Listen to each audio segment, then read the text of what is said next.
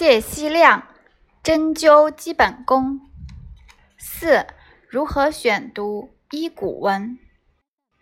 历代医药学家大都是医文兼优，他们把毕生的经验用文字总结出来，行文用语非常简练。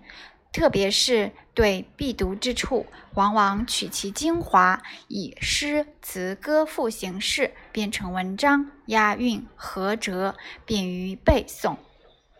如《药性赋》《平湖脉诀》《汤头歌诀》《十四经学分寸歌》《标优赋》等，都是初学者应练的基本功。中医的经典《黄帝内经》有许多篇章都是有韵律很好的文章，《伤寒论》中的条文文字精炼、言简意赅，一宗精鉴，更善于以诗句概括，这些都是中医必读的书。此外，有些医书序文、医德、医论、医案、医话等，也应该选读。在选读历代医学文章的时候，从题材上要照顾到诗词歌赋、散文等；从内容上，药物、方剂、诊断、内科、针灸、气功等都要读一些。养生保健方面也不容忽视。选读这些文章有一举两得之妙，既学习了文学，提高了阅读医古文的能力，又学会了医学知识。这样费力小，收效大，何乐而不为呢？在青年时代，一旦读熟，则终身难忘。不但临床应用时判处方药可以左右逢源，讲起课来亦可滔滔不绝，出口成章；写起文章来，知识渊博，可以引经据典，信手拈来。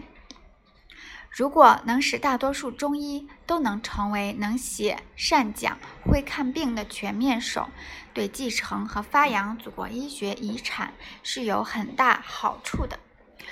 如果有条件或者有深入研究的必要，还可以扩大范围，博览群集，如先秦诸子、汉赋唐诗、历代散文等。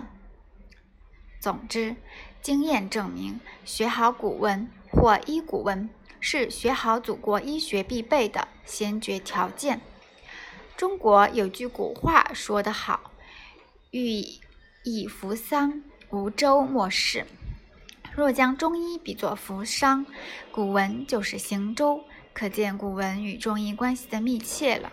但是现在有些学习祖国医学的人不注意文字文学，又于一时行舟。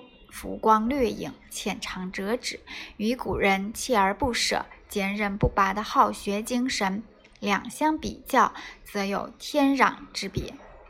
也有些人想提高文学知识，而不知从何下手，临渊羡鱼，不如退而结网。在当今中医学的学习过程中，尤其应该重视提高中国古代文学的修养。愿中医界同仁能以古代医家为楷模，认真学习，刻苦读书，这样才能后来居上，青出于蓝而胜于蓝。